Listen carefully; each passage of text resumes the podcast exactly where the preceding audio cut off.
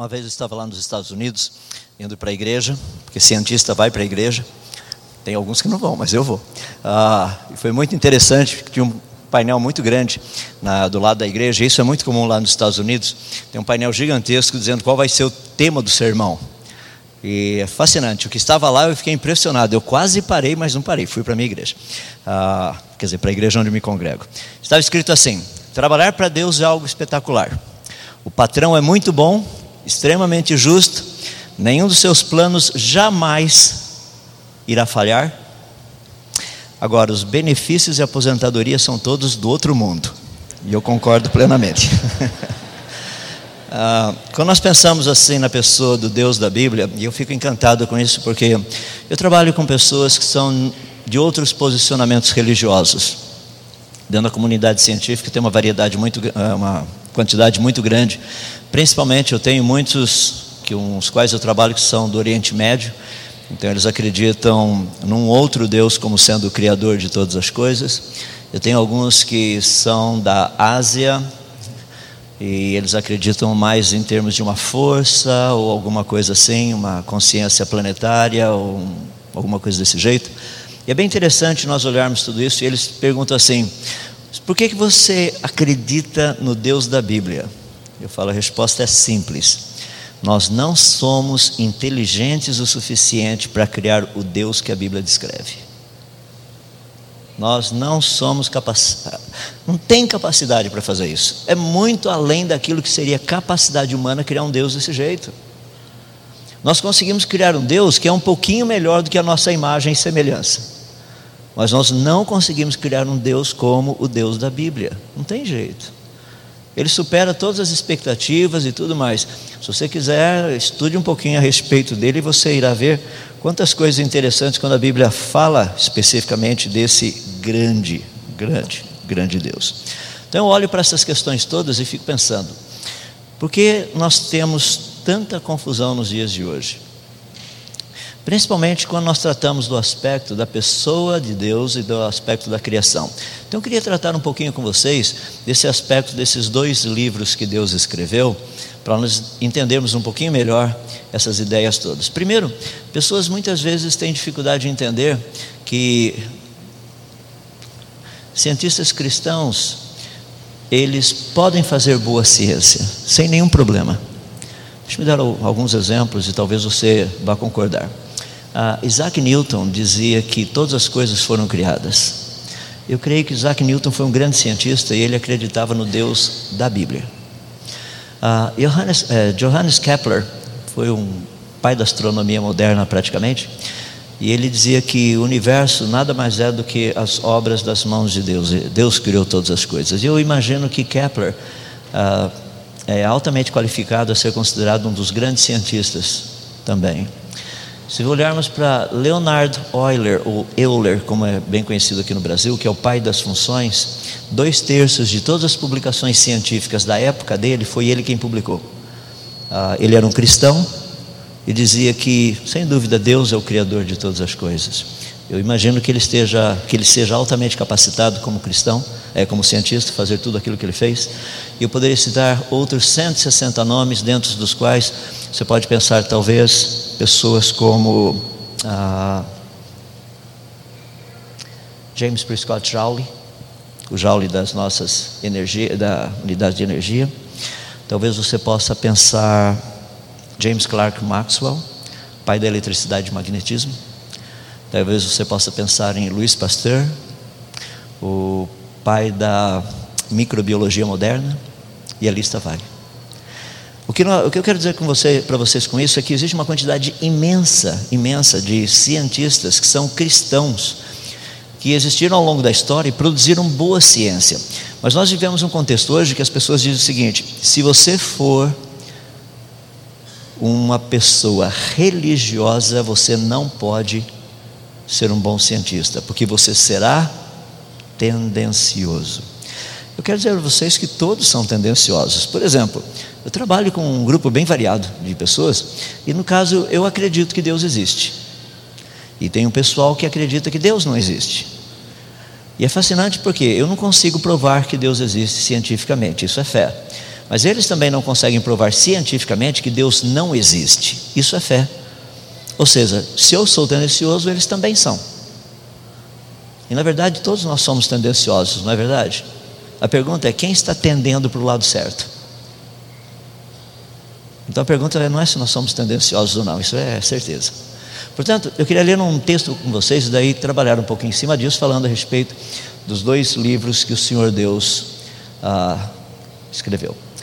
Livro de Romanos, capítulo 1, indo do verso 16, é, do verso 18, desculpe-me, até o verso 23. O texto diz assim: eu vou ler na nova versão internacional. Portanto, a ira de Deus é revelada dos céus contra toda a impiedade e injustiça dos homens que suprimem a verdade pela injustiça. Pois o que de Deus se pode conhecer é manifesto entre eles, porque Deus lhes manifestou.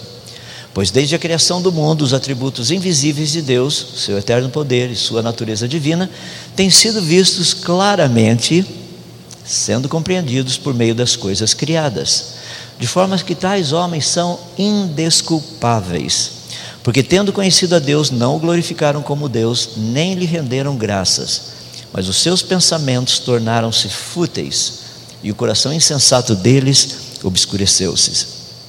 Dizendo-se sábios, tornaram-se loucos e trocaram a glória de Deus imortal por imagens feitas segundo a semelhança do homem mortal, bem como de pássaros, quadrúpedes e répteis. Isso é um texto espetacular.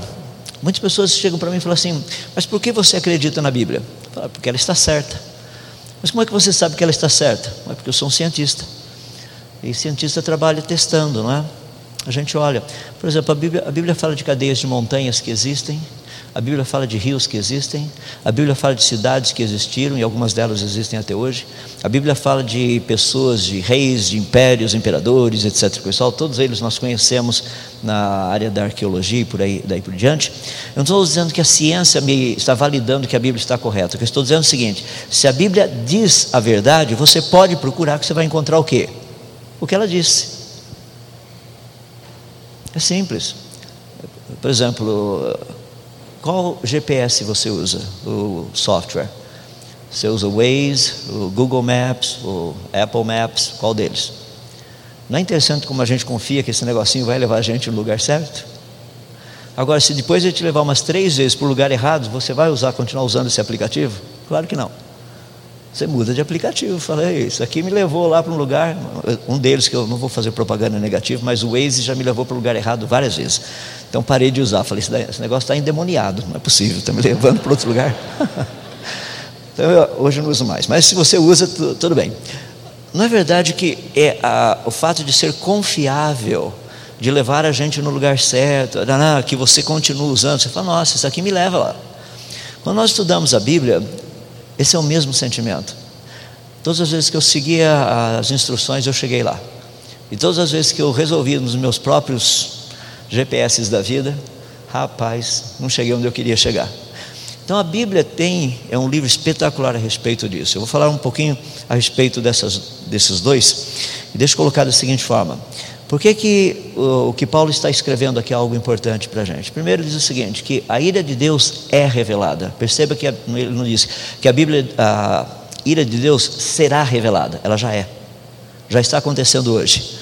E existe uma maneira de como essa ira é revelada. Eu não vou falar disso agora, mas se você começar a ler do verso 24 em diante, você vai perceber que a ira já está sendo revelada. É só ler o restante ali. Tá? Mas esse primeiro pedacinho é fascinante porque ele diz que existe uma razão do porquê essa ira está sendo revelada. E você encontra aqui no verso 18, daí você encontra de novo lá no verso 23. No verso 18 ele diz que essa ira é revelada pela impiedade, essa impiedade de pegar aquilo que é errado e fazer disso o certo. Ou seja, como ele coloca assim, contra toda impiedade e injustiça que homens, dos homens, que suprimem a verdade pela injustiça. Ou seja, se você olhar no celular, obviamente você vai ver que ele tem um criador, ele foi criado. Nós olhamos o universo e a gente diz que é fruto do acaso. Não faz sentido isso. Imagina eu chegar para esse celular e falar assim: celular, você é fruto do acaso. É que o Steve Jobs já morreu, isso aqui é da Apple. Imagina chegar o Steve Jobs e falar assim: você acha que isso é fruto do acaso? Brincadeira da tua parte. Você acha que eu sou o quê? Você acha que eu não tenho capacidade de fazer um negócio desse jeito, eu e minha equipe? O que está dizendo? Fruto do acaso. Percebe o raciocínio por trás? Deus, o Criador de todas as coisas, e vem um grupo de homens dizendo assim: não, tudo isso é fruto do acaso. Olha, Deus, o senhor não sabe fazer essas coisas. Na verdade, o senhor nem existe, nem sei porque eu estou falando com o senhor que o senhor não existe. Percebe a dinâmica? Ou seja, o que o texto está nos dizendo é algo fundamental. Ele diz o quê? Que existe uma inversão. E essa inversão é real. Tanto é que lá no verso 23 ele diz o seguinte: trocaram a glória do Deus imortal por imagens feitas segundo a semelhança do homem mortal. Por exemplo, hoje o grande Deus da ciência é o Deus tempo. É só dar bastante tempo que qualquer coisa pode acontecer. Dê tempo, dê tempo. Quer ver? Isso influenciou até mesmo a nossa maneira de educar nossos filhos. A gente pega umas crianças que já nascem com um comportamento errado, a gente sabe disso, eles são manipuladores desde o nascimento. Você pega o, aquele recém-nascido, está no teu colo, ele está quietinho, você põe no bercinho, ele chora. Você pega no colo, ele fica quietinho, você põe no bercinho, ele chora. Isso se chama manipulação. É atingir o objetivo por meio de, meses, de meios que você vai irritar a outra pessoa, ou vai causar desconforto na vida da outra pessoa. Você fica, fica, fica até conseguir o objetivo. Isso é manipulação. Tá? Então você percebe que aquele cidadão, aquela cidadã, já tem essa atitude. E o que nós somos ensinados é que com o passar do tempo isso melhora. É, com o passar do tempo, uma boa disciplina melhora. E com disciplina. Porque muitas pessoas creem em alguns ditados, por exemplo, que diz assim: que se você fizer, fizer, fizer, fizer, rapaz, você vai ficar muito bom naquilo que você faz. Em outras palavras, aquele famoso ditado que a prática leva à perfeição. Mentira. A prática correta leva à perfeição. Só praticar não leva a lugar nenhum. Mas a prática correta. Então, o que nós estamos vendo aqui é algo espetacular, porque nós Deus da Bíblia diz: Eu sou o Criador, e hoje está havendo uma, havendo uma inversão de valores. E eu quero trabalhar nessa inversão de valores falando desses dois livros. Um livro você já conhece a Bíblia, o outro livro está nesse texto que eu acabei de ler aqui para vocês.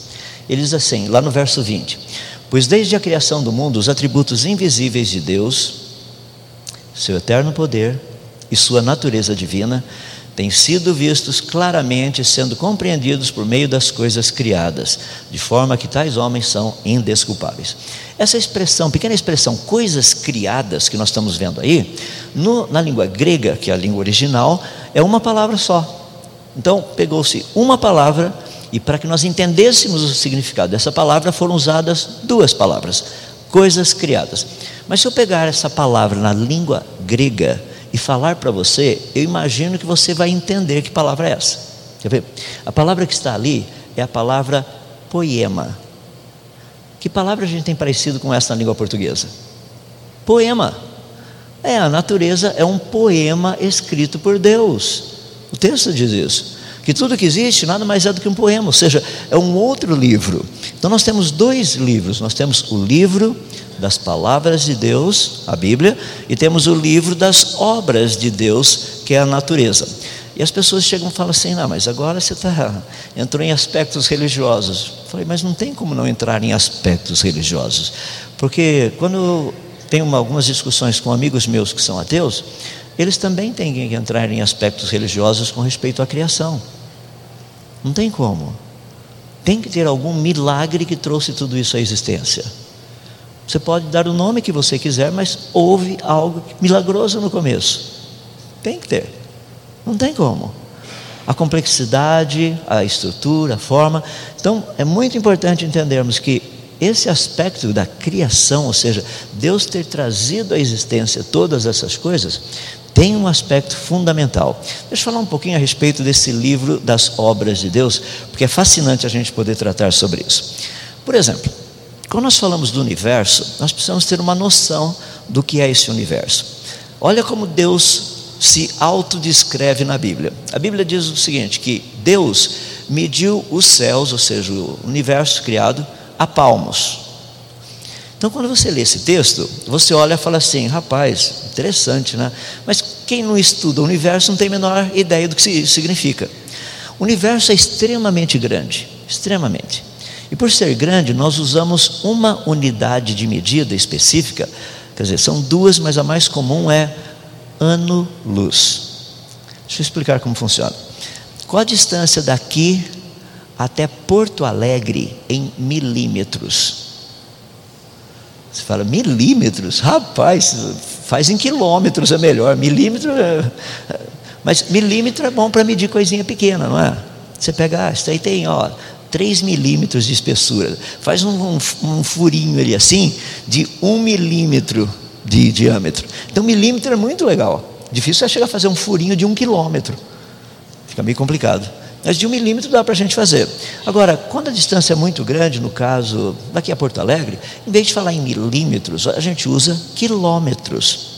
Agora, o universo é tão grande que não dá para usar quilômetros, é muito pequenininho. Então nós usamos ano-luz.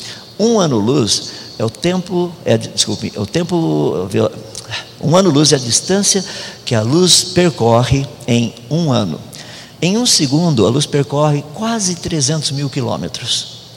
Então, em um ano, ela percorreria cerca de 9,5 trilhões de quilômetros.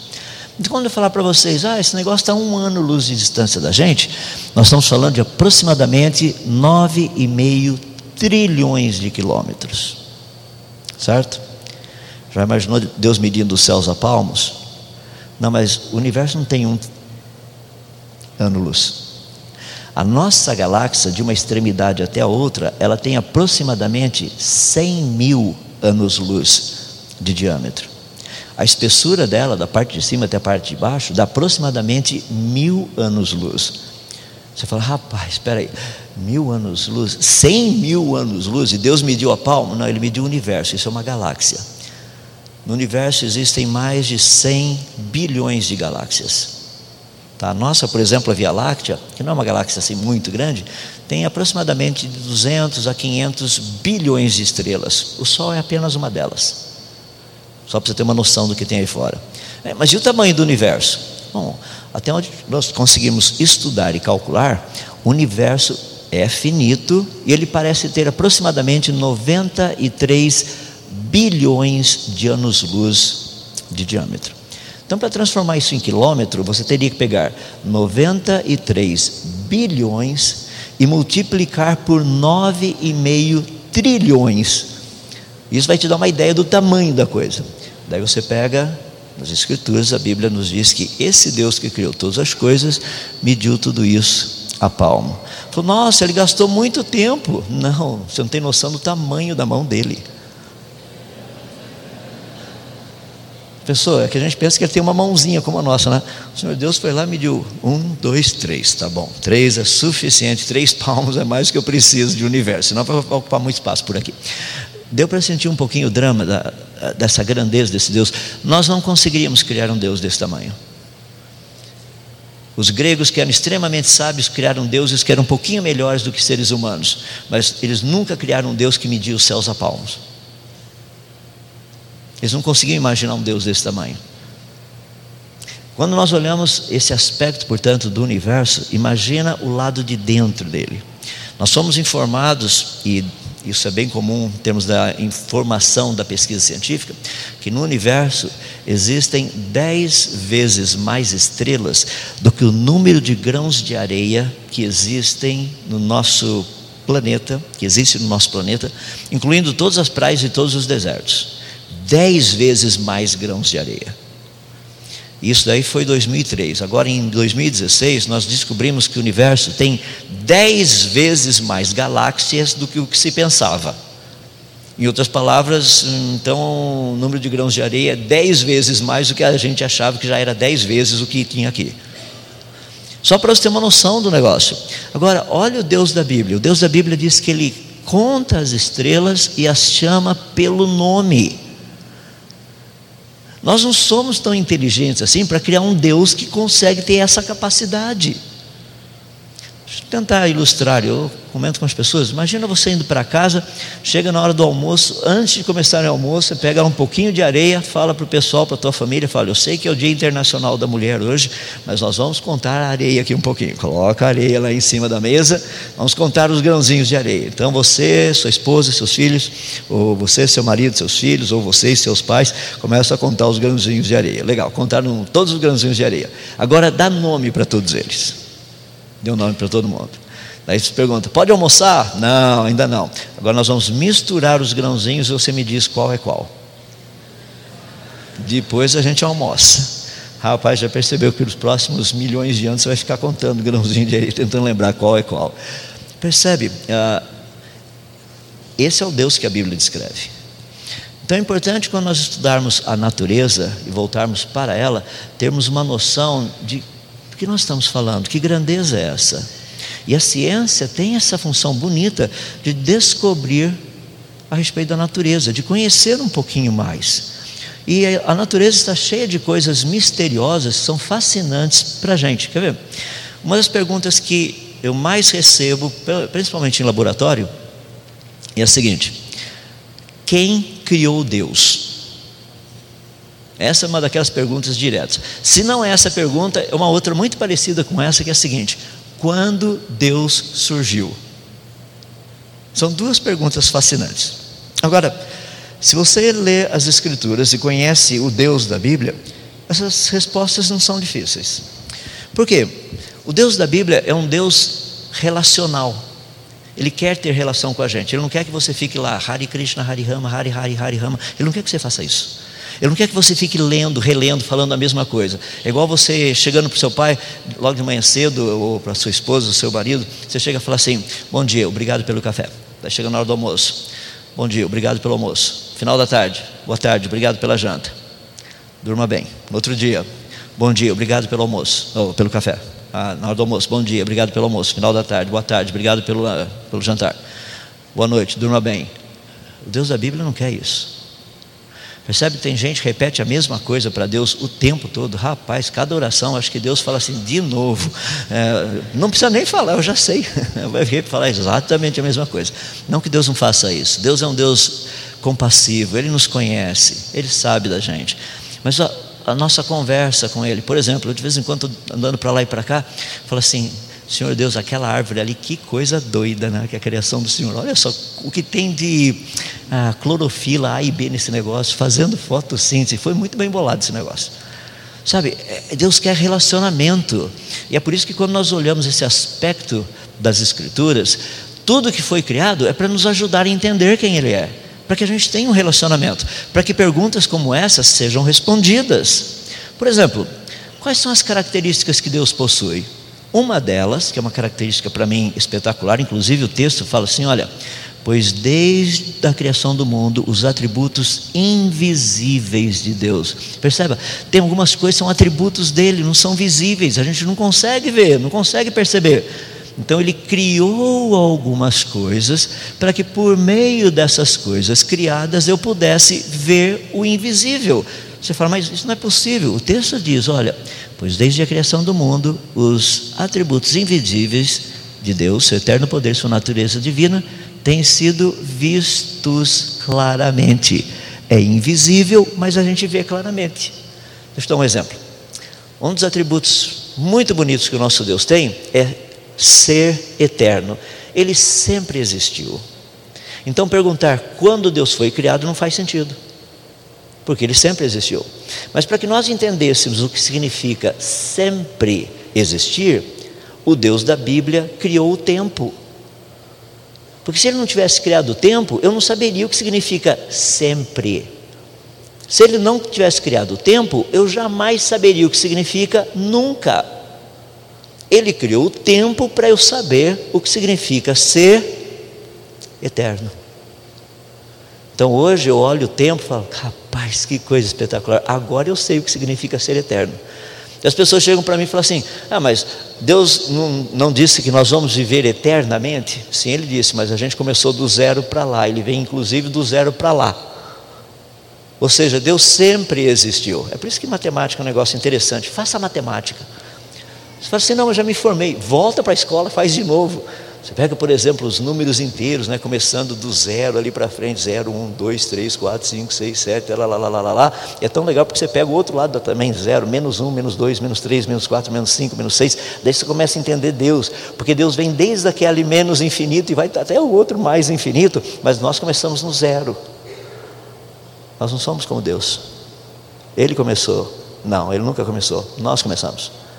Percebe? Tem uns conceitos meio difíceis que a matemática ajuda a gente a entender melhor ali a pessoa desse Deus. Ou seja, tudo que existe na natureza, tudo, foi criado com um propósito de que eu e você pudéssemos entender quem é Deus. É por isso que ele disse: desde a criação, os seus atributos invisíveis, o seu eterno poder e a sua própria natureza divina podem ser claramente vistos.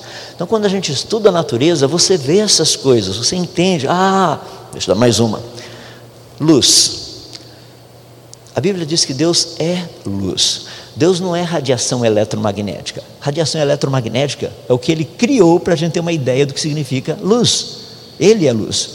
Tanto é que a Bíblia nos dá um exemplo muito bonito disso. Estava lá o cidadão chamado Saulo, achando que estava fazendo toda a coisa certa, pegou lá o cavalinho dele e foi para Damascus. No meio de Damascus, o que aconteceu? Aparece a segunda pessoa da Trindade e fala com ele, Jesus. Só que dessa vez, Jesus falou do jeito que ele é. Ele brilhou mais do que o sol. Não é que ele brilhou mais, ele brilha mais do que o sol. É que o sol foi criado para a gente ter uma noção do que significa quem é esse Deus que nós cremos. Ou seja, o brilho que ele tem. Já tentou ficar lá fora olhando para o sol? Queima todo o seu sistema de visão aqui, você não vai ver mais nada para o resto da vida. Todas as coisas criadas foram criadas com esse propósito. Ou seja, então nós temos dois livros.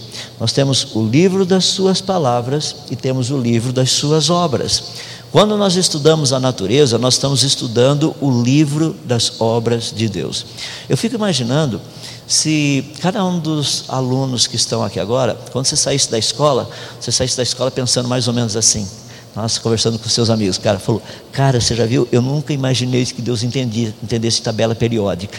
Que coisa doida, você viu só os elementos químicos lá na tabela periódica? Você já, já viu que dá para você pegar um negócio que é hidrogênio, pum, explode, um negócio altamente explosivo, daí pega oxigênio, faz com que o negócio fique queimando, e você junta os dois e apaga o fogo?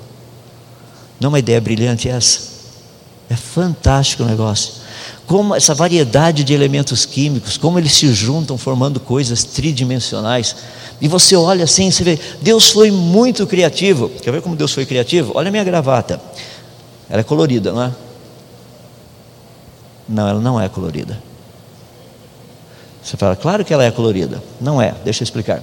Minha gravata é feita de átomos. Átomos não têm cor. Portanto, a minha gravata não tem cor, porque ela é feita de átomos. Você fala, mas eu estou vendo as cores. Eu sei disso, eu entendo o que você está vendo. Mas não porque a minha gravata tem essas cores, é porque a minha gravata reflete essas cores. Isso é um pouquinho diferente. O pessoal fala assim: hum, não entendi nada. Bem-vindo ao século 21. Alguns conceitos precisam ser mudados. Átomo não tem cor. Que vocês estão vendo por aqui são coisas feitas de átomos, nenhum deles tem cor. Não existe átomo branco, átomo amarelo, átomo cor de abóbora, vermelho, azul, isso não existe. Mas Deus, na sua sabedoria, criou um mecanismo em que luz possa ser, todas as frequências de luz possam ser absorvidas e algumas outras refletidas. As refletidas são aquelas que a gente vê. Então o pessoal fala: Nossa, que legal, a sua gravata ah, vermelha, branca, azul, azul marinho é, você está vendo o reflexo da luz nos átomos que foram feitos, que a minha gravata tem. Percebe como o universo é muito mais complexo do que tudo aquilo que a gente pensa? E Deus nos criou para isso, para entendermos essas coisas, para ficarmos impressionados com essa maravilha da criação dele. Então, eu queria entrar na reta final e dar algumas coisas para você pensar. Por que, que nós vivemos uma época tão estranha como essa que nós estamos vivendo? Afinal de contas, o livro das palavras de Deus e o livro das obras de Deus não tem o mesmo autor? Tem. Só que o livro das o, no livro das Palavras de Deus, a informação que nós temos ali é que o universo e a vida são recentes. Mas os cientistas que têm estudado o livro, alguns cientistas, que têm estudado o livro das obras de Deus, diz que esse, esse universo e tudo mais é extremamente antigo. Espera aí. Então você está, estamos dizendo que nesse livro Deus disse uma coisa e nesse outro livro Deus disse outra coisa diferente. Ou seja, em, em qual dos dois livros você deveria confiar?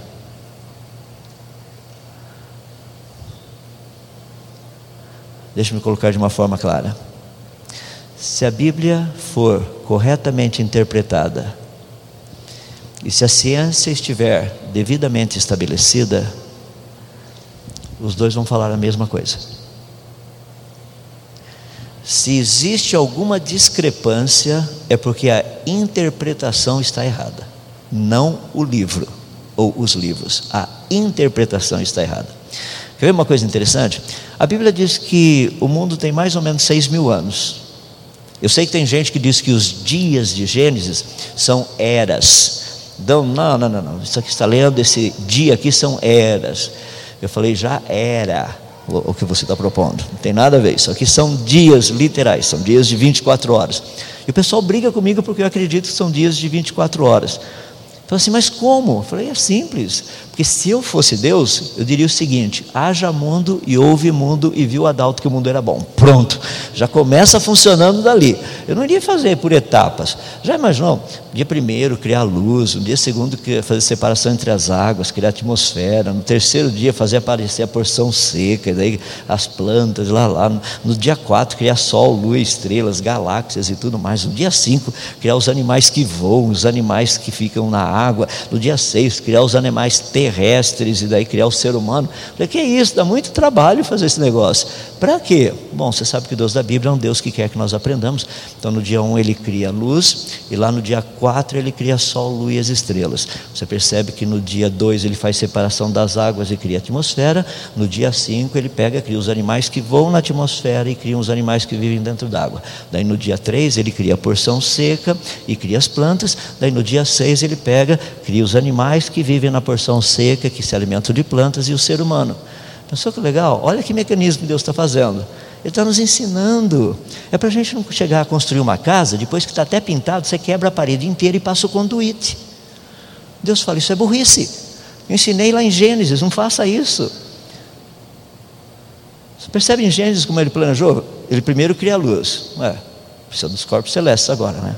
Ah, está aqui, ó, chegou lá. Tcharam.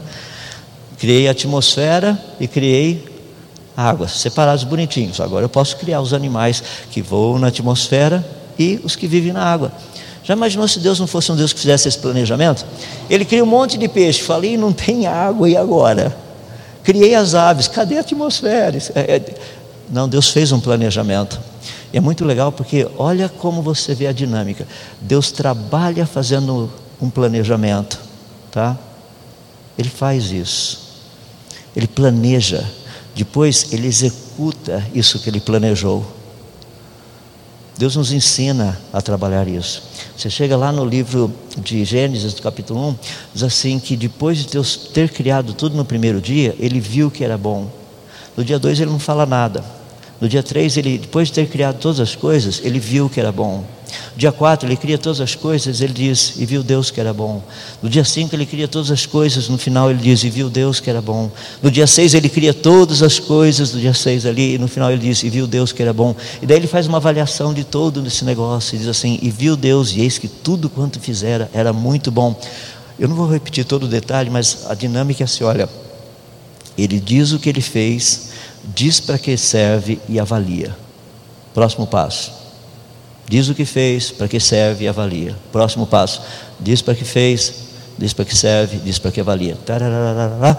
Chega lá no finalzinho e viu Deus que era bom. Sabe o que é isso? Isso é ISO 9001-2000. Padrão de qualidade. É para que eu e você aprendamos a fazer coisas com padrão de qualidade. Depois você termina de lavar a louça, você fala, hum, e viu a fulana que era bom. Ou pode ser o marido, né? E viu o marido que ficou bom. A gente não faz isso. Percebe? A gente só faz, deixa preciso terminar, terminar. Não, Deus quer que a gente tenha um padrão de qualidade, porque esse padrão de qualidade reflete quem Ele é. Imagina se os cristãos tivessem esse padrão de qualidade, se nós tivéssemos esse padrão de qualidade o tempo todo. Eu até brinco, às vezes, assim, quando eu vou para acampamentos aí com os adolescentes e tudo mais, falo, ó, cuidado com o quarto de vocês. Vê se o quarto de vocês representa o céu ou o inferno. Tá? Porque tem acampamentos que, ó, para chegar no inferno só precisa ficar um pouquinho mais quente, o resto está todo lá.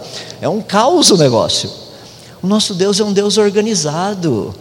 É um Deus que as coisas acontecem na hora certa, do jeito certo. Imagina você orar para Deus pedindo uma coisa, e o Senhor Deus fala assim: Ó, peraí, deixa eu procurar onde é que eu coloquei a resposta desse tipo de coisa aí. Ó, me dê alguns milhões de anos, porque tem muitos pedidos por aqui, sabe? Vai demorar um pouquinho até eu chegar lá. Não, nosso Deus é um Deus organizado. Percebe como esses dois livros, o livro da Sua palavra e o livro das Suas obras, eles andam juntos, eles estão juntos. O problema é que muitas vezes nós temos dificuldade em ler esses dois livros. Meu desafio é que Deus abra os nossos olhos, nos dê capacidade, nos dê principalmente interesse em lermos esses dois livros, aprendermos sobre eles e podermos ver o quanto que os dois falam a mesma coisa. Para concluir, eu disse que o universo, ah, segundo a Bíblia, o universo tem mais ou menos seis mil anos. Deixa eu dar só alguns exemplos para vocês que vêm da parte científica. 1 de janeiro de 2020, 7 bilhões 670 milhões de habitantes no planeta. Século 20, ano 1900, 1 bilhão de habitantes no planeta. Ano 2000, 6 bilhões de habitantes no planeta. Então nós sabemos o quanto que a humanidade cresce. Vamos fazer um cálculo contrário. Pelo menos seis publicações científicas que eu estou ciente delas, todas elas perguntam o seguinte: por que a humanidade começou a crescer há seis mil anos atrás? Antes disso a humanidade não crescia. Não é interessante? A humanidade só começou a crescer há seis mil anos atrás. Eu já vi esse número numa outra publicação científica. Mais uma. Quando nós estudamos a nossa atmosfera, você percebe uma quantidade muito interessante ali de um elemento químico chamado hélio. O gás hélio ele é produzido na crosta terrestre. É, urânio vai se integrando em chumbo, produz hélio. E esse hélio escapa das rochas, vai parar nas nossas atmosferas, na nossa atmosfera. Nós sabemos quanto desse negócio está chegando na nossa atmosfera todo ano. A gente mede isso. Tem várias publicações científicas falando a respeito disso. É interessante que a quantidade que tem na nossa atmosfera desse gás hélio é muito pequenininha são 5,24 partes por trilhão. Sabe o que isso significa? Que essa quantidade de hélio que está na nossa atmosfera foi o acúmulo desses últimos 6 mil anos de desintegração atômica de urânio em chumbo. É 6 mil anos? Eu já li isso num outro livro. Você sabia que a Terra gira mais ou menos 1.700 km por hora no seu equador? E ela tem uma força muito grande que a gente chama de força centrífuga. Isso todo mundo conhece porque na lava-roupa ali, a última, o último ciclo é centrifugação. Né? O negócio gira é, bem rápido, daí as moléculas de água saem do tecido, passam por aqueles furinhos lá. Mas como é que as moléculas saíram por ali? Ué, força centrífuga. É por isso que gira bem rápido, a roupa até gruda do lado ali do tamborzinho, né? E sai. A Terra gira 1.700 quilômetros por hora, rapaz. Ela faz uma força violenta aqui, tem uma força violenta no Equador, empurrando o Equador em todas as direções. Ou seja, se a Terra tivesse alguns milhões de anos, o pessoal da Terra plana estaria certo.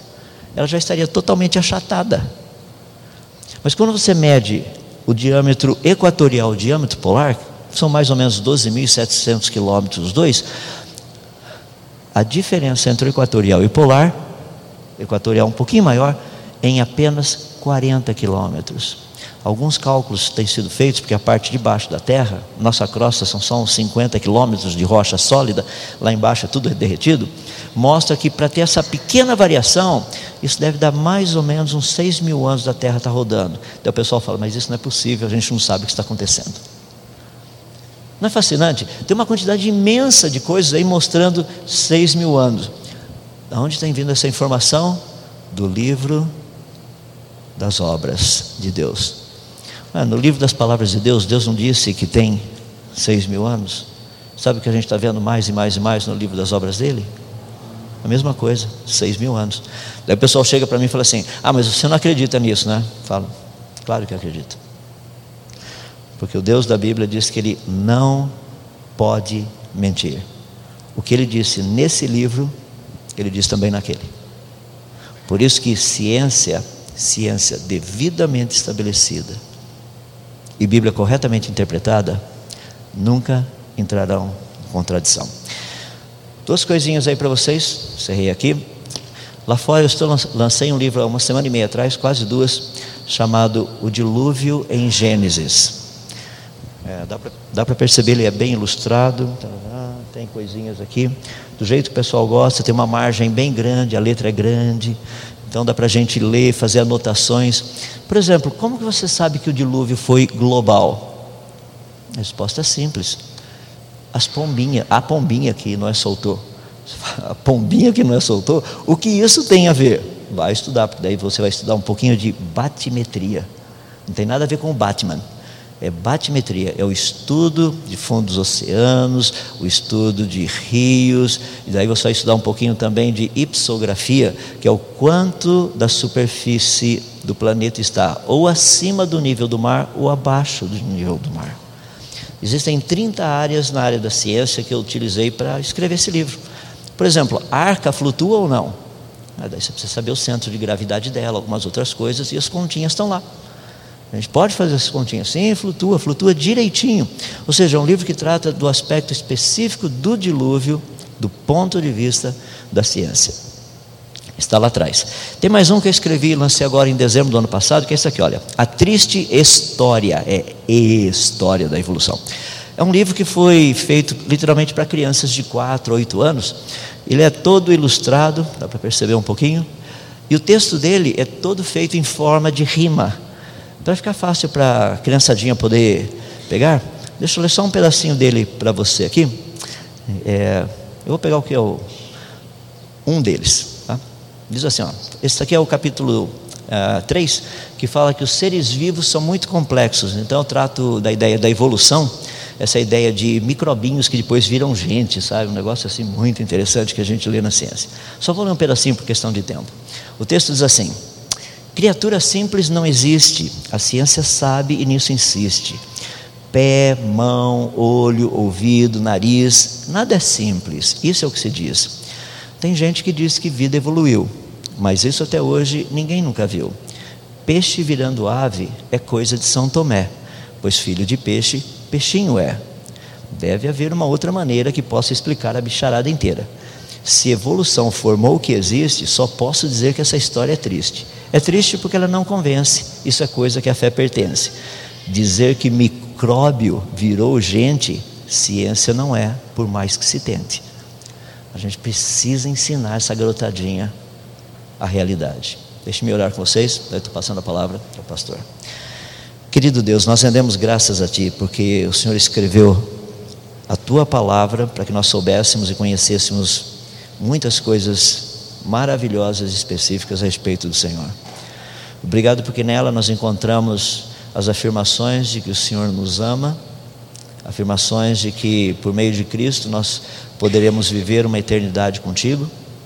As afirmações também que o Senhor é justo. E o Senhor, de uma forma tão bonita, um dia colocar essa justiça de uma forma tão clara e simples. Aqueles que nessa vida quiseram viver com o Senhor, viverão eternamente com o Senhor. Aqueles que nessa vida quiseram viver sem o Senhor, eternamente eles viverão sem o Senhor. Isso é parte da tua justiça. Nós rendemos graças porque isso nós entendemos e aprendemos ao ler a tua palavra. Por outro lado, o Senhor também tem nos dado a oportunidade de lermos um outro livro que o Senhor escreveu, esse livro fascinante que é o livro das tuas obras. Senhor, realmente é como o salmista diz: quão variadas são as tuas obras, todas com sabedoria o Senhor as fez.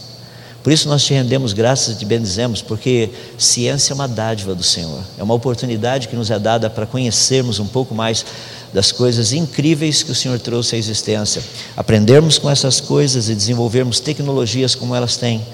Da mesma maneira que o Senhor fez aquele carrapicho que enrosca na roupa da gente quando nós andamos para lá e para cá, e o Senhor deu sabedoria a um engenheiro suíço de fazer o velcro. Muito obrigado porque isso é bondade do Senhor para conosco. O Senhor cria animais com capacidades espetaculares, como os morcegos, que têm um super sistema de radar, e nós, estudando os morcegos, aprendemos a como fazer radares, que tanto nos auxiliam na navegação aérea e outras coisas. Nós te bendizemos, ó Deus, porque realmente a, a terra está cheia da tua sabedoria. Todas essas coisas maravilhosas que o Senhor fez. Eu peço para que o Senhor nos ajude a contemplá-las e darmos ao Senhor a glória, a honra, a adoração que é devida, somente a Ti. O, o tempo não fez nada disso, mas o Senhor as criou. E por isso nós fazemos nossas as palavras que vemos lá no livro de Apocalipse, que diz o seguinte: Tu, Senhor e Deus nosso, és digno de receber a glória, a honra e o poder, porque criaste todas as coisas. Sim, porque foi da tua vontade que elas existissem e fossem criadas. Bendizemos o teu nome por causa disso. Em nome do teu filho Jesus, nosso Senhor.